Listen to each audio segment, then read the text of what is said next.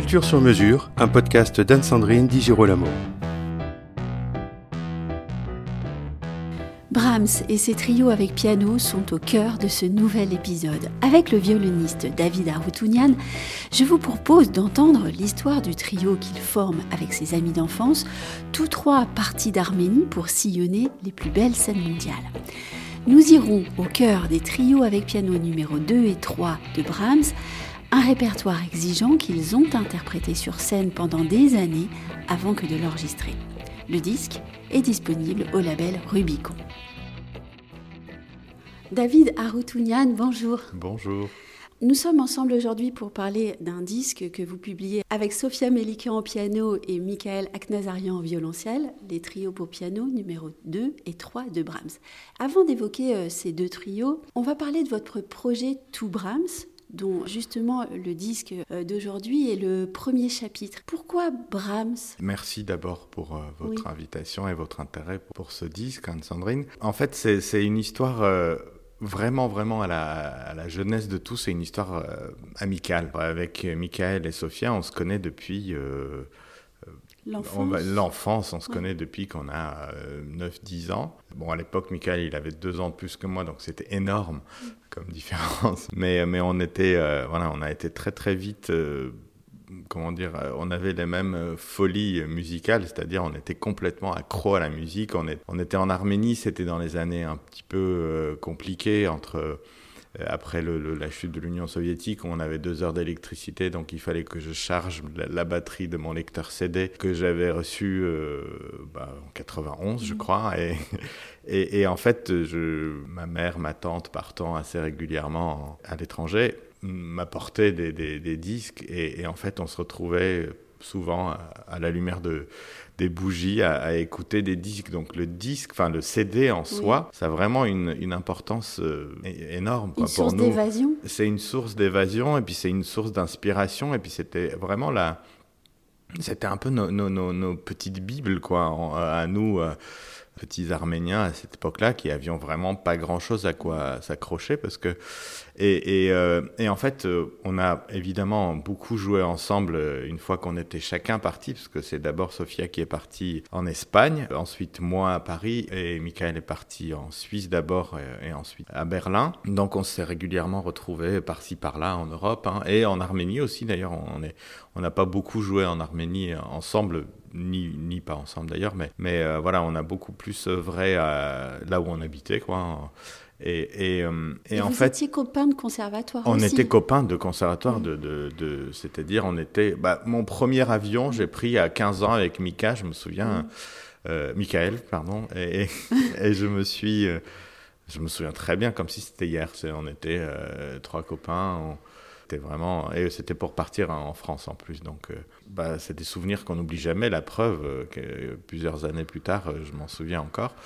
Et, et en fait, le, le, on a joué pas mal de trios, de quintettes, de sextuors ensemble. Évidemment, il y avait toujours cette, il y, a toujours cette volonté de défendre la musique arménienne, mais là, il y avait vraiment quelque chose qu'elle en tient de façon euh, physique, profonde et, c'est historique euh, dans votre amitié. Exactement. Et votre formation de jeune. Exactement. Et, en fait, et Brahms, ça, c'est euh, Brahms, il nous tient par les cellules. En fait, il faut vraiment le savoir.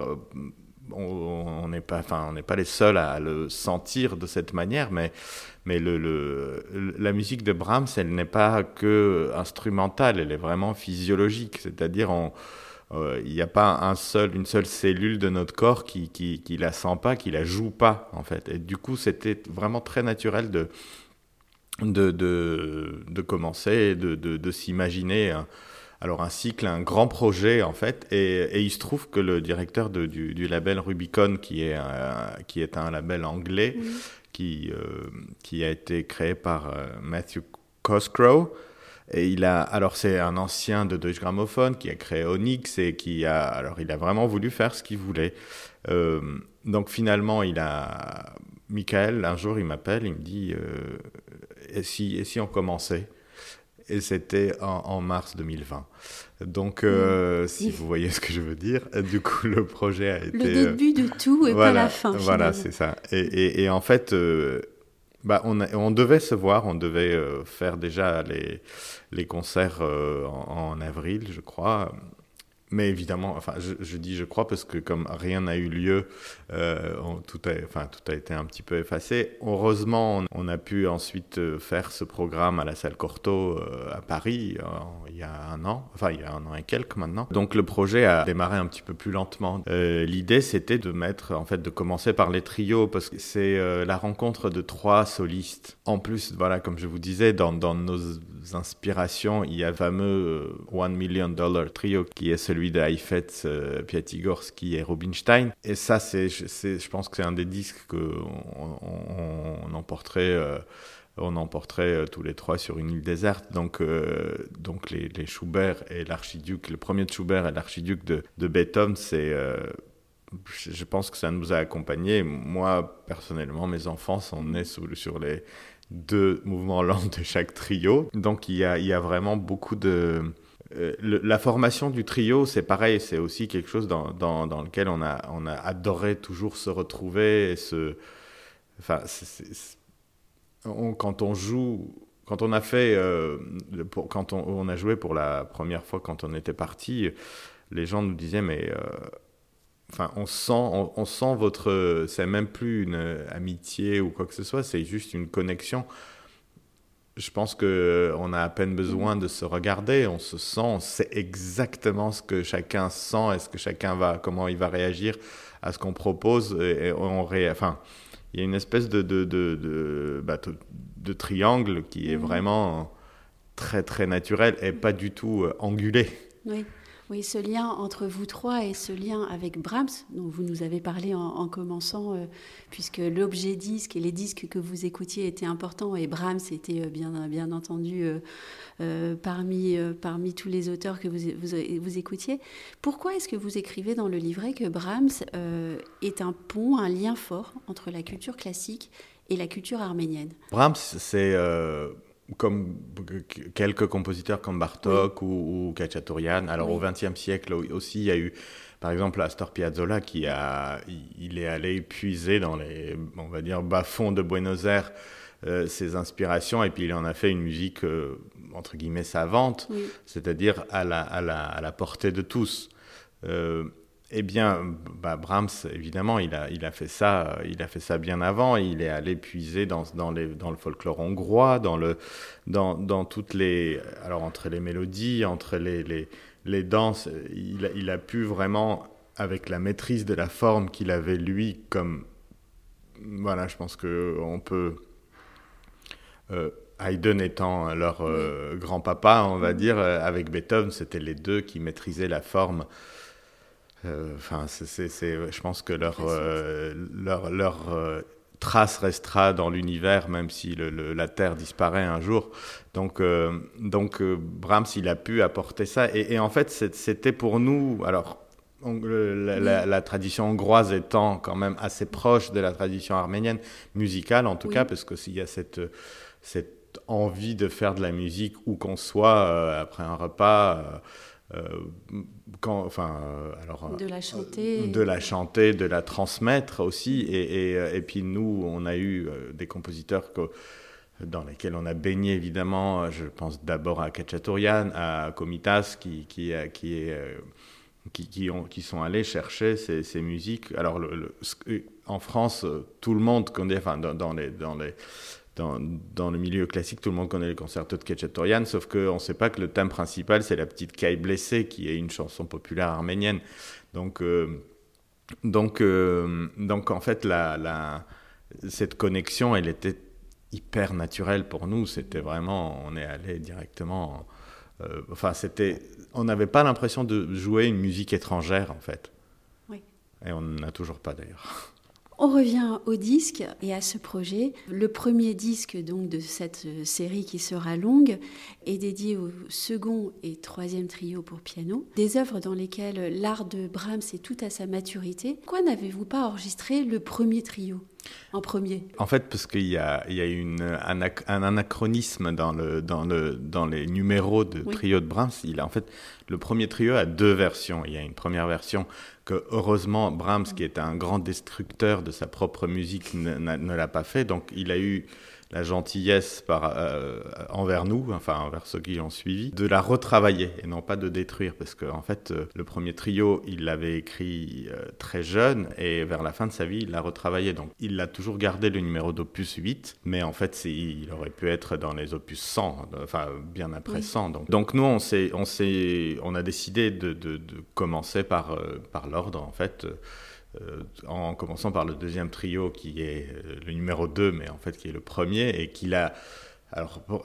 Brahms, enfin tout le monde sait qu'il a détruit, je pense, 80, 70, 80% de, de, de, son œuvre, malheureusement. Mais, celui-là lui plaisait particulièrement, il en était très satisfait. Alors, il était satisfait, c'est ce qu'il ce qu'il disait. C'est pas souvent qu'il disait ça. Il a commencé un autre trio en même temps que le trio Do majeur, donc euh, le deuxième, euh, en mi bémol majeur, qu'il avait présenté évidemment après la mort de Schumann, même avant d'ailleurs. Il a beaucoup attendu des approbations de Clara Schumann parce qu'il il était, euh, c'était le petit jeune et qui était extrêmement soucieux de, plaire, enfin que son art en tout cas plaise à, Clara Schumann. Et alors Clara Schumann avait beaucoup aimé ce, ce mouvement de trio qu'il avait écrit en mi bémol majeur, mais finalement Brahms je crois que c'était. Alors, j'aime pas porter des jugements, mais je crois qu'il était très têtu. Enfin, s'il aimait pas quelque chose qu'il avait fait, euh, malheureusement, ça partait en, fumée, littéralement. Donc, euh, malheureusement, voilà, il y a plein, plein de, choses qu'il qui, a détruites euh, mm. lui-même. Mais ce trio lui avait bien plu. Alors, il a écrit ça je crois, dans, dans, un moment assez joyeux ou heureux en tout cas, parce qu'il a... En été, déjà. En été, voilà, il l'a écrit en, en été. En 1880. Exactement. Alors, il a écrit, il a commencé en 1880, après, il a, il a un petit peu arrêté, il l'a repris. Enfin, il avait commencé les deux mouvements, justement, avec cet autre trio. Mais en fait, il y a, donc, c'est l'opus 87 qui est en Do majeur. C'est une tonalité qui est très, très peu habituelle à Brahms. On verra dans ses œuvres tardives, il y a plus. Enfin, il y a dans les, dans les intermezzo pour piano, dans les pièces pour piano, il y a c'est extrêmement tendu harmoniquement toujours. Donc ce do majeur, c'est une espèce de euh, ouverture au monde qui est ensuite suivie par le quintet à deux altos qu'il a écrit en, fa majeur, qui bon, on appelle, je ne sais pas si c'est lui-même qui avait donné ce, ce, ce, nom qu'on appelle le printemps. Alors ce fa majeur qui ça pourrait s'apparenter euh, au, au, printemps de Beethoven, qui est aussi en fa majeur. Donc c'est tout plein de tout plein de petites, euh, petits détails qui, qui montraient qu'il était bien euh, à ce moment-là de, de, sa vie, Brahms. Donc, euh, alors, ça n'empêche pas que le deuxième mouvement, c'est un mouvement extrêmement tendu qui est directement dans la tonalité relative de la mineure, qui a un thème et variation qui est un des plus sublimes mouvements de, de, de tout, du monde. Et, et, du monde. et en fait, les deux trios sont assez euh, contraires en fait.